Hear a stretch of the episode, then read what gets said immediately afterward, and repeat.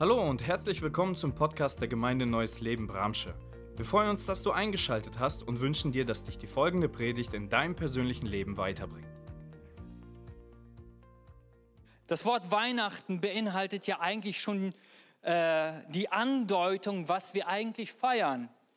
Dass in der Nacht Gott jemanden geweiht hat für die Menschheit. Und ich möchte uns mit hineinnehmen in den Bibeltext, den wir heute Abend betrachten werden. Diesen finden wir in Saharia Kapitel 9, Vers 9. Jublo laut, du Volk von Zion, freut euch, ihr Bewohner von Jerusalem. Siehe, dein König kommt zu dir. Er ist gerecht und siegreich, und doch ist er demütig und reitet auf einem Esel, ja auf dem Fohlen eines Esels, dem Jungen einer Eselin. Der Prophet Saharia erlebte 500 vor Christus in etwa und diente dort im Volk von Israel. Und ein Prophet ist eine Person, der im Auftrag von jemandem spricht. Also er vermittelt nicht seine eigenen Botschaften, sondern er empfängt in diesem Fall von Gott eine Botschaft für jemanden und er übermittelt es. Und das prophetische Wort, das Saharia uns hier auch mitteilt, es ist ein Wort, was kurz darauf sich teilweise erfüllte, was sich Jahrhunderte später erfüllte und er hat prophetische Worte gesprochen, die noch ausstehen, sich zu erfüllen. Und heute wollen wir anhand dieses Bibeltextes uns vier Punkte anschauen. Erstens die Erwartung, zweitens die Enttäuschung, drittens die Erfüllung und viertens die Einladung. Seid ihr dabei? Die Erwartung. Saharia 9, Vers 9, nochmal der Text. Juble laut, du Volk von Zion, freut euch, ihr Bewohner von Jerusalem, siehe, dein König kommt zu dir. Zacharia spricht in eine Zeit hinein, wo so vieles im Volk von Israel im Umbruch ist. Es gab eine Verschiebung der Weltmächte und das jüdische Volk durfte aus der Gefangenschaft wieder zurückkehren in ihr Heimatland und die Stadt Jerusalem wieder aufbauen. Und mitten in diese ganz diffuse Zeit spricht Gott ein prophetisches Wort hinein und sagt, Volk von Israel, freut euch und jubelt, denn siehe, dein König kommt zu dir. Was für eine Botschaft, oder? Was für eine Botschaft. Mitten in eine zerrüttete Zeit spricht Gott etwas hinein, das Volk, was entwurzelt wurde, vertrieben wurde, enteignet wurde, hört ein Wort von Gott, das Gott sagt, ich sende euch einen König. Sie dürfen zurück in ihre Heimat, aber die Frage ist, was finden sie davor? Was findet das Volk dort vor, als sie dort ankommen? Eine zerstörte Stadt, die Stadtmauer niedergerissen, der Tempel, ihr Symbol für die Gegenwart Gottes in ihrer Mitte zerstört. Und Fragen kamen in ihnen auf, wie wird es werden? Wie sieht es mit unserer Zukunft aus? Wie wird unser Leben in Zukunft vonstatten gehen? Werden wir sicher wohnen können? Keine Sicherheiten, keine Perspektive. Und mitten in dieser Situation spricht Gott, siehe, dein König kommt. Und das soll in dir Freude und Jubel auslösen. Ihr Lieben, Hoffnung keimte auf in dem Volk von Israel. Hoffnung keimte in ihnen auf, inmitten der Umstände, die so diffus sind. Hoffnung keimte auf. Warum? Weil der Prophet beschreibt den König, der kommen wird. Dieser König wird gerecht sein. Er wird nicht willkürlich sein. Er wird nicht seinen eigenen Vorteil suchen. Er wird in Gerechtigkeit regieren und er wird durch dieses gerechte Handeln wieder Ruhe und Frieden schaffen im Volk. Das zweite, was er hier beschreibt, wie der König sein wird, er wird siegreich sein. Die eigentliche korrekte Übersetzung wäre, er wird errettend sein. Der König, der kommt, er wird errettend sein. Und sicherlich, als sie das gehört haben, erinnerten sie sich an prophetische Worte und sie, in ihnen kam sofort das Bild, wir werden wieder ein Königreich haben, wie es zu Zeiten Davids war, wo unser Land groß war, wo Frieden herrschte. Er wird sich schützend und versorgend um sein Volk kümmern. Er wird die Feinde Israels besiegen und er wird Frieden garantieren. Und das Dritte, was der Prophet ankündigt, wie der König sein wird, er wird demütig sein. Ja, er wird nicht stolz und arrogant sein wie die Herrscher und Despoten der damaligen Zeit es waren. Nein, er wird demütig sein.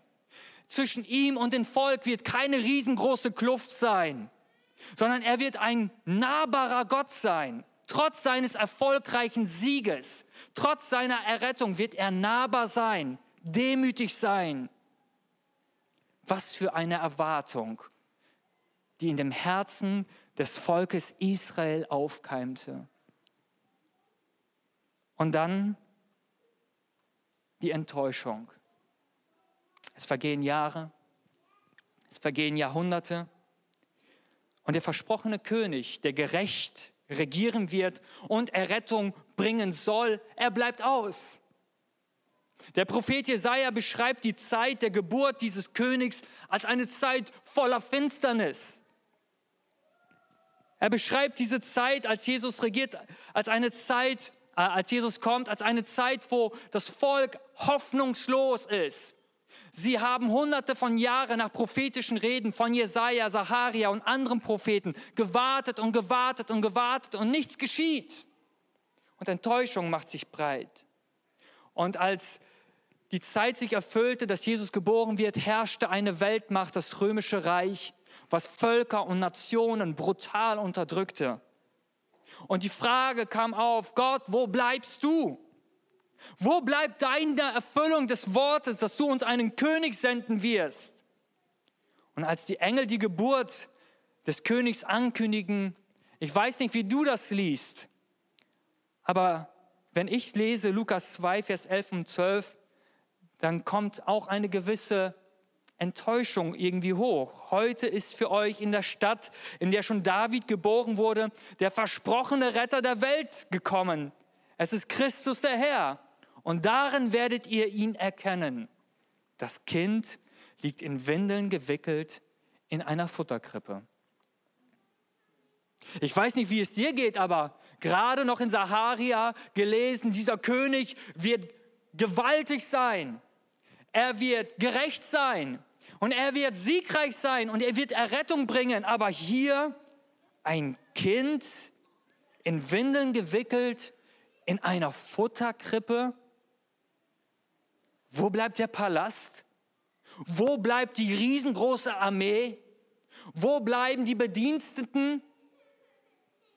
Und so ähnlich muss es den Weisen aus dem Morgenland gegangen sein, als sie den Sternen gefolgt sind. Und sie kamen wohin? Klar, nach Jerusalem, der Hauptstadt Israels. Wohin denn sonst? Sie kamen zum Palast des Herodes, denn da vermutet man doch einen König, oder? Und als sie sagten, wir suchen den neugeborenen König, da erschrak Herodes und die Schriftgelehrten aus dem jüdischen Volk schauten ganz schön blöd aus der Wäsche. Sie haben niemals damit gerechnet. Und dieses Jesus-Baby, es wächst heran und mit 30 Jahren circa fängt dieser Jesus an, öffentlich aufzutreten. Er begegnet den Menschen, er wirkt Wunder unter ihnen. Blinde sehen, Lahme gehen, er weckt sogar Tote auf. Er begegnet den Menschen in Liebe und Annahme, die ausgegrenzt und ausgestoßen sind. Er verurteilt die Ungerechtigkeit und die Lieblosigkeit der Gesellschaft. Und die Leute sagen, das muss er sein. Das muss er sein, auf den wir gewartet haben. Und die natürliche Reaktion ist, lasst uns ihn zum König machen, oder? Aber wir sehen gleichzeitig, dass die Elite diesen König nicht akzeptieren konnte. Und immer wieder forderten sie ihn heraus. Jesus, wenn du der König bist, dann zeig es uns doch. Zeig es uns doch. Lukas 17, Vers 20 bis 21. Die Pharisäer, das waren die religiösen Führer des Volkes Israel, Sie fragten Jesus, wann das Reich Gottes komme. Also sie verbanden Jesus schon irgendwie damit und sie hatten auch eine Erwartung, eine Vorstellung. Darauf antwortete Jesus, das Reich Gottes kommt nicht so, dass man es an äußeren Anzeichen erkennen kann. Man wird auch nicht sagen können, seht, hier ist es oder es ist dort. Nein, das Reich Gottes ist mitten unter euch und beginnt in euch. Hey, die Menschen achteten auf äußere Zeichen. Sie hatten eine Erwartungshaltung. Ihre Erwartung war klar damit verbunden. Saharia sagte, dieser König wird kommen und er wird errettend sein und er wird Gerechtigkeit schaffen. Und sie sagten, wenn das dieser König ist, dann wird er uns von den Römern und dieser Besatzungsmacht befreien. Sie hatten ein Bild und eine Erwartung, aber dieser Jesus enttäuschte sie. Er enttäuschte sie. Dieser Jesus erfüllte nicht ihre Erwartungen. Und auf dem Höhepunkt seiner Mission zog er mit seinen Jüngern und vielen, vielen Tausenden und Abertausenden an Menschen zum Passafest, unser Ostern, was wir feiern, nach Jerusalem. Und in Johannes 12, Vers 12 und 13 sehen wir, wie er dort begrüßt wird. Scharen von Menschen, die zum Passafest gekommen waren, hielten Palmzweige in den Händen und zogen die Straßen hinunter ihm entgegen. Dabei riefen sie, Hosanna, was bedeutet, Herr, hilf. Gepriesen sei, der im Namen des Herrn kommt. Heil dem König Israels. Wow, das muss der Moment sein. Das muss der Moment sein, wo Jesus sein Königreich aufbaut, wo das Volk Israel und das Volk der Juden sich hinter ihren König stellt und sie zetteln eine Rebellion an gegen die Römer und werden sie aus ihrem Land vertreiben. Einige Tage später steht dieser Jesus vor dem Statthalter Pilatus. Die Juden, die religiösen Führer, klagen ihn an. Er gibt sich als König und Gott aus. Und Pilatus im Prätorium, also im Gerichtssaal, stellt Jesus eine Frage. Johannes 18, bist du der König der Juden? Und Jesus antwortete, das Reich, dessen König ich bin, es ist nicht von dieser Welt. Wäre mein Reich von dieser Welt, dann hätten meine Diener für mich gekämpft, damit ich nicht den Juden in die Hände fallen. Nun aber ist mein Reich nicht von dieser Erde. Dann sagte Pilatus zu ihm, dann bist du also tatsächlich ein König? Und Jesus erwiderte, ich bin ein König. Dazu bin ich geboren. Ich bin gekommen, um der Welt die Wahrheit zu bringen. Und wer die Wahrheit liebt, wird erkennen, dass meine Worte wahr sind. Jesus bejaht die Frage von Pilatus, aber seine Antwort, ich glaube, sie löst in seinem Gehirn Chaos aus. König, aber kein Reich, nicht so wie auf dieser Erde und er kann das gar nicht verbinden. Jesus sagt, mein Reich ist nicht mit den Maßstäben dieser Welt zu messen, ein Territorium, ein Gebiet, eine große, glorreiche Armee, die für einen kämpft. Und ich stelle mir draußen die Menschenmenge vor, vor dem Gerichtssaal. Die Jünger, die Gläubigen, die an Jesus als den König glauben, die immer noch diese Hoffnung haben, jetzt wird es geschehen. Jetzt wird Jesus sagen, Vater, sende eine Armee von Engeln und es wird alles gerichtet sein. Das Volk Israel wird siegreich sein. Die Römer werden vertrieben werden und die Erfüllung des Propheten Saharia wird geschehen. Einige Zeit später wird Jesus zum Tod verurteilt. Und dort hängt er am Kreuz und über seinem Kopf die Aufschrift, der König der Juden. Und er stirbt dort. Ich weiß nicht, wie es dir gehen würde, aber die Welt der Jünger, die Welt der Menschen, die an Jesus als König geglaubt haben, bis zu dem Zeitpunkt, als er noch am Kreuz geatmet hat, war ihre Hoffnung noch da. Es wird passieren. Er wird sich als König offenbaren. Aber als er starb, brach eine Welt bei diesen Leuten zusammen. Und wir lesen das in den Evangelien, wie enttäuscht und zerbrochen sie sich in ihre Häuser, in ihren Alltag zurückgezogen haben, wie niedergeschlagen sie waren. Fragen über Fragen. Drei Tage können ganz schön lang werden, oder? Fragen über Fragen. Waren wir mit einem Lügner drei Jahre unterwegs? Waren wir einem Hochstapler? Sind wir ihm aufgesessen? Geht es uns nicht manchmal auch so, dass wir Erwartungen an Jesus haben und dass unsere Erwartungen nicht erfüllt werden? Dass unsere Erwartungen an diesen Jesus so ganz anders sind, als es tatsächlich in unserem Jesus, im Leben geschieht und wir wenden uns enttäuscht von Jesus ab.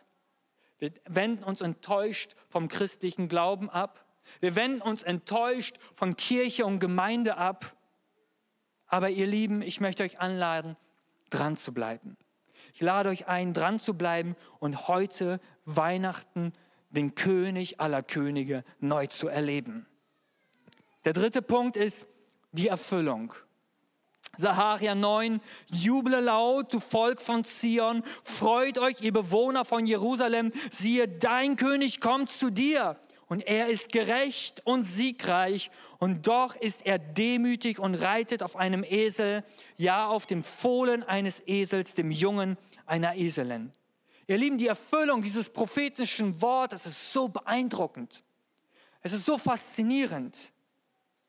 Der erste Punkt, den ich hier rausnehmen will bezüglich Erfüllung ist, er ist gerecht und er macht uns gerecht. Er ist gerecht und er macht gerecht. Die Absicht von Jesus war es nicht, eine äußere Gerechtigkeit aufzurichten. Diese Erfüllung wird noch ausstehen, so glauben wir als Christen, dass wenn Jesus wiederkommt auf diese Erde als König, dass er in Gerechtigkeit herrschen wird. Auch wenn Jesus sich für soziale Gerechtigkeit einsetzte, war sein Ansatz viel grundlegender. Und sein Ansatz war viel weitreichender, als nur einfach eine soziale Gerechtigkeit aufzurichten.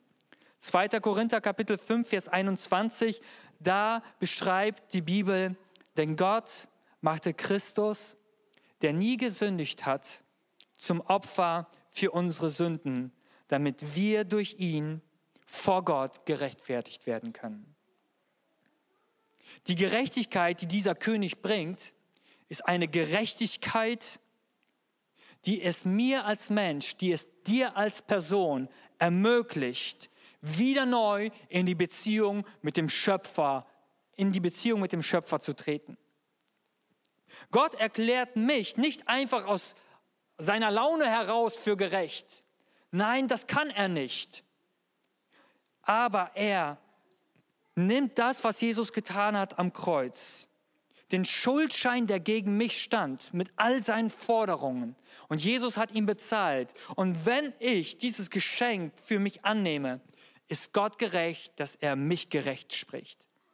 Als der Prophet Jesaja über die Gerechtigkeit sprach, die dieser König bringen wird, dann sprach er gerade darüber. Nicht über eine äußere Gerechtigkeit, die er aufrichtet, sondern er schenkt Gerechtigkeit, die es dem Menschen ermöglicht, wieder zurück in die Beziehung zu Gott zu kommen. Das hat Jesus getan. Das hat er erfüllt. Der Tod Jesu, der aussah wie eine Niederlage, war die Erfüllung der Mission, den Menschen die Tür zurück zu Gott zu öffnen. Das, die zweite Erfüllung, die wir hier sehen, er ist siegreich und er bringt Rettung. Er ist siegreich und er bringt Rettung. Als Josef enttäuscht erfährt, dass seine Verlobte Maria schwanger war und er wusste, ich war es nicht, ich war daran nicht beteiligt, da wollte er sich von ihr trennen. Und ein Engel begegnete ihm im Traum und stellte Dinge klar. Und der Engel zeigte ihm auch, welche Art von Rettung dieser König bringen wird. Matthäus 1, Vers 21. Sie wird einen Sohn zur Welt bringen und du sollst ihm den Namen Jesus geben, was bedeutet, der Herr rettet. Und jetzt, denn er wird sein Volk von allen Sünden erretten. Gott zeigt in seinem Wort schon, was er darunter verstand, dass dieser König siegreich und errettet kommen wird. Immer wieder hat er es prophetisch vorausgesagt. Die Erwartung der Menschen war aber so, so anders. Aber eigentlich war das Wort Gottes immer wieder schon so klar gekommen. Er wird sein Volk, die Menschheit von allen Sünden erretten. Die Probleme und die Herausforderungen, die wir in unserer Welt haben, all das an Egoismus, all das an Hunger, an Lieblosigkeit, an Ausbeutung, an Ungerechtigkeit. Ihr Lieben, die Wurzel in all dem ist die Sünde. Der Humanismus, er sagt, der Mensch ist gut, die Umstände machen ihn böse. Die Bibel zeigt uns ein ganz anderes Bild. Sie sagt, der Mensch ist in seinem Herzen von Grund auf veranlagt, böse zu sein. Und da hilft keine Kosmetik, da hilft auch nicht Bildung und keine Ahnung. Da hilft nur Errettung. Da hilft nur Errettung. Und dieser Jesus, der kam, er wusste, dass der Mensch sich nicht bessern kann. Er wusste, der Mensch muss gerettet werden. Und als er kam, kümmerte er sich genau um dieses grundlegende Problem. Die Sünde des Menschen auf sich zu nehmen, damit der Mensch frei sein kann. Hey, ihr Lieben, Jesus kommt und er errettet uns als König primär von dem Grundproblem des Menschen und es ist die Sünde. Ja, er kümmert sich auch um unsere alltäglichen Probleme und er rettet uns auch, wenn wir krank sind, wenn wir äh, Verluste erleiden, wenn wir auch in dieser Zeit, gerade in der wir leben, Ängste haben und vielleicht Jobverluste erleiden oder was auch immer. Vielleicht verlassen uns liebe Menschen auch im Grund von Krankheit. Auch da kommt er und heilt und befreit und rettet. Aber das eigentliche Grundproblem, was er gelöst hat, war das Problem der Sünde. Davon hat er uns gerettet. Ich möchte zum vierten und letzten Punkt kommen für heute Abend und das ist die Einladung, die uns auch dieser Bibeltext aus Saharia mitgibt.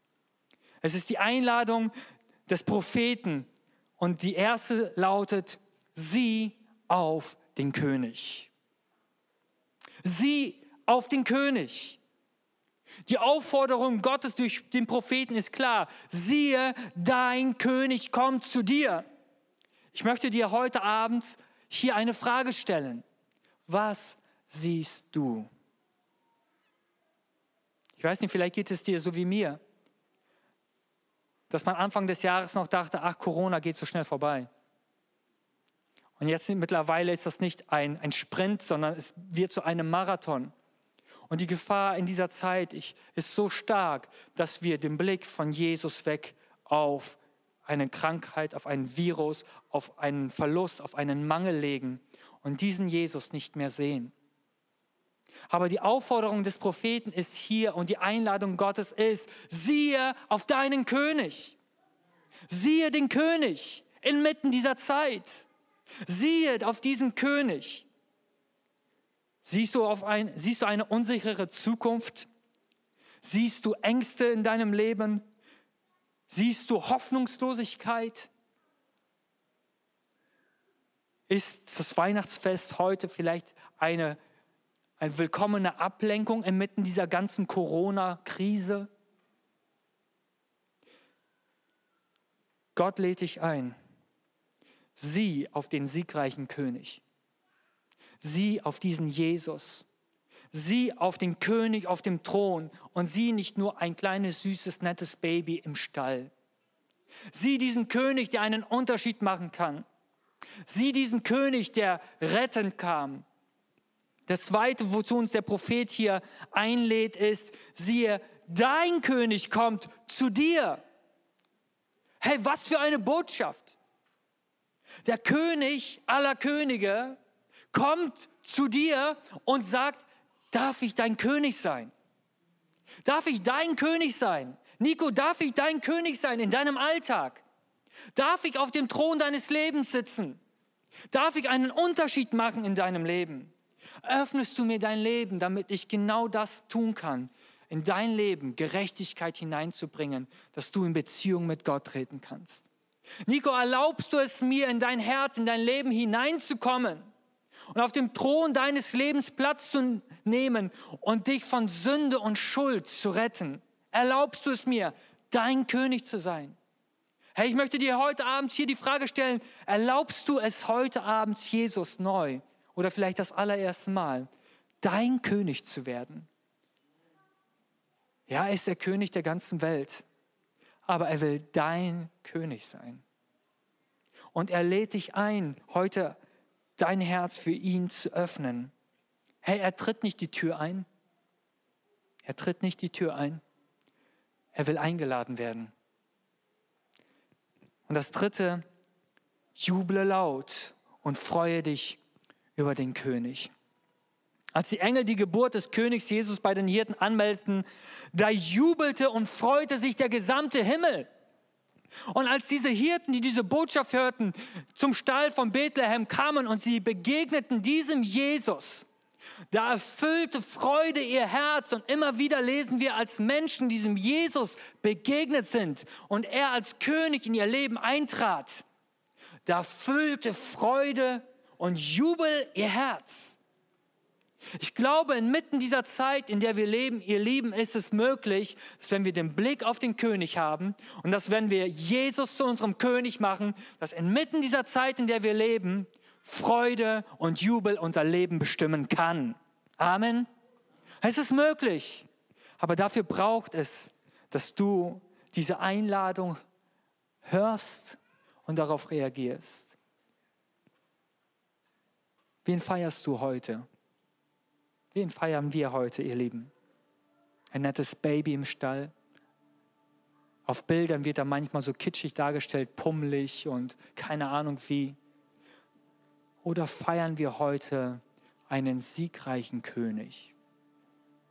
Einen König, dem alle Gewalt gegeben ist im Himmel und auf Erden feiern wir heute hier und kannst du auch heute in deinem Leben, in deinem Herzen, in deinem Zuhause gleich den König aller Könige feiern. Jesus lädt dich ein, schaue auf mich, den König. Habe mich im Fokus. Das Zweite, wozu er dich einlädt heute Abend, ist, erlaube es mir, dein König zu sein. Erlaube es mir, dein König zu sein. Und das Dritte ist, wozu er dich heute Abend einlädt, juble laut und freue dich über den König Jesus. Wir hoffen, die Predigt hat dich angesprochen. Solltest du noch Fragen haben, dann freuen wir uns, von dir zu hören. Send uns gerne eine E-Mail an info@gnl-bramsche.de. Gott segne dich.